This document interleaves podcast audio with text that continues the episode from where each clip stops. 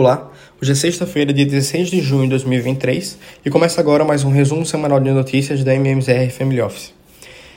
Essa semana houve reunião do Fed que resultou na manutenção dos juros dos Estados Unidos na faixa de 5 a 5,25%, confirmando a expectativa da ampla maioria dos agentes. O presidente do Fed enfatizou que o Fed está muito mais perto do destino nos juros e que as próximas decisões serão tomadas reunião a reunião. A comunicação finalmente fez com que o mercado deixasse de precificar uma chance majoritária de que o Fed corte juros ainda neste ano. Hoje, os dados baseados nos futuros do Fed Funds passaram a mostrar 77% de chance de uma alta de 0,5 ponto percentual nos juros na reunião de julho, ante 23% de chance de manutenção. O que motivou esses dados foram falas feitas hoje cedo pelos membros do Comitê Federal do Mercado Aberto, a exemplo, Christopher Waller classificou como perturbador o fato de que o núcleo de inflação dos Estados Unidos está desacelerando muito lentamente, alertando que o fato provavelmente deve requerer um pouco mais de aperto monetário. Thomas Barkin, por sua vez, disse que estaria confortável em subir mais os juros se os indicadores da economia pedirem por isso. Em relação aos dados econômicos, hoje cedo foi divulgado o índice de confiança do consumidor dos Estados Unidos, que subiu de 59,2 em maio para 63,9 em junho um dado acima da previsão de 60,2. Quanto à inflação, a expectativa para o período de 12 meses caiu de 4,2 para 3,3, enquanto a inflação esperada para 5 anos recuou de 3,1 para 3%. Na semana, o índice Dow Jones avançou 1,25%, o S&P subiu 2,58% e o Nasdaq teve ganho de 3,25%. Na Europa, o Banco Central Europeu elevou os juros em 0,25 ponto percentual para 3,5%, um movimento amplamente esperado pelo mercado, e a presidente do banco sinalizou continuidade de elevações nos juros, enquanto o Fed opta por uma pausa. Para Lagarde, o panorama de estagnação econômica e aperto nas condições de crédito da zona do euro, em meio a um cenário de inflação em queda mais resiliente, aponta uma outra alta nos juros em julho. Mesmo com o aumento dos juros, as bolsas da Europa fecharam a semana em alta, em que o índice Stock 600 fechou a semana com alta de 1,48%, o DAX de Frankfurt subiu 2,56%, e o FTSE 100, índice de Londres, resultou em um ganho de 1,06% na semana.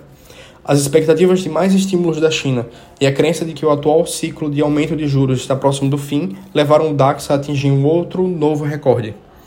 Já no continente asiático, a China decidiu cortar seu juro de um ano de 2,75% para 2,65%, podendo ser um sinal de novos cortes em taxas de longo prazo ao longo das próximas semanas, à medida que a demanda e o sentimento do investidor enfraquecem, aumentando o estímulo monetário para sustentar o crescimento. Além disso, o Banco Popular da China também reduziu a taxa de recompra reversa de 7 dias, a principal taxa pela qual fornece liquidez de curto prazo aos bancos, de 2 para 1,9%. Em relação aos indicadores, a produção industrial avançou 3,5% em maio, as vendas no varejo avançaram 12,7%, ante um aumento de 12,4% em abril. Tal resultado foi abaixo das expectativas de mercado de 13,7%. As vendas de residências na China aumentaram 11,9% de janeiro a maio, um pouco acima do aumento de 11,8% nos primeiros quatro meses. E o investimento imobiliário caiu 7,2%, e o início de novas construções caiu 22,6%, demonstrando uma maior fraqueza quando comparado com os primeiros quatro meses do ano.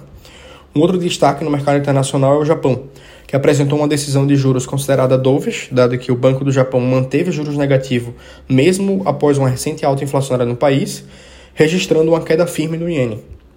E aqui no Brasil, a semana acaba com um avanço nas taxas de juros, com realização e foco em arcabouço fiscal. O possível ruído entre o Senado e a Câmara e a possibilidade de enfraquecimento do texto abrem espaços para uma realização de lucros. Há também um ajuste de posições antes da decisão de juros do Copom, que acontecerá na próxima semana. Após a antecipação de expectativas para o início do ciclo de flexibilização monetária e indicadores de inflação surpreenderem positivamente, a exemplo da deflação de 2,20% no IGP-10 divulgado hoje, o mercado agora faz ajuste de posições e tem como foco a discussão do novo arcabouço fiscal, que pode servir como um trigger para a realização de lucros. O ministro da Fazenda disse que o governo está em tratativa com parlamentares para que eventuais mudanças no arcabouço sejam em comum acordo com o quórum para lado expressivo. Mas a discussão está indo por um caminho negativo, já que não há um alinhamento entre o presidente da Câmara e o presidente do Senado, esse é um tipo de ruído que não estava no radar.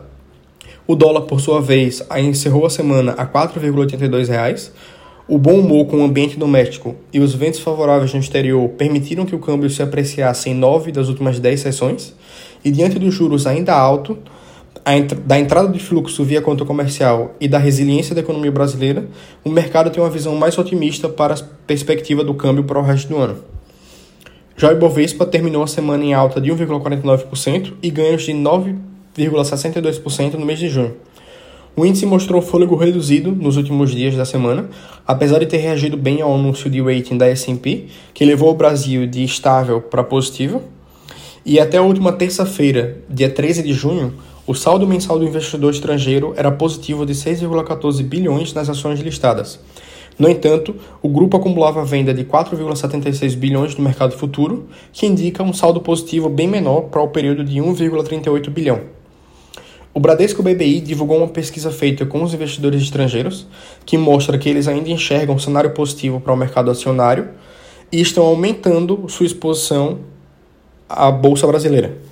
Dentre os principais gatilhos negativos, eles destacam a chance do governo pedir uma redução da projeção de zerar o déficit primário em 2024, chance do juro real avançar e comprometer mais os resultados das empresas, chance também que a China apresente crescimento abaixo do consenso, e citaram a possibilidade do Banco Central não cortar juros neste ano, a privatização da Eletrobras ser revertida e dos juros nos Estados Unidos permanecerem altos por mais tempos. Por hoje é só, uma boa semana a todos e até semana que vem.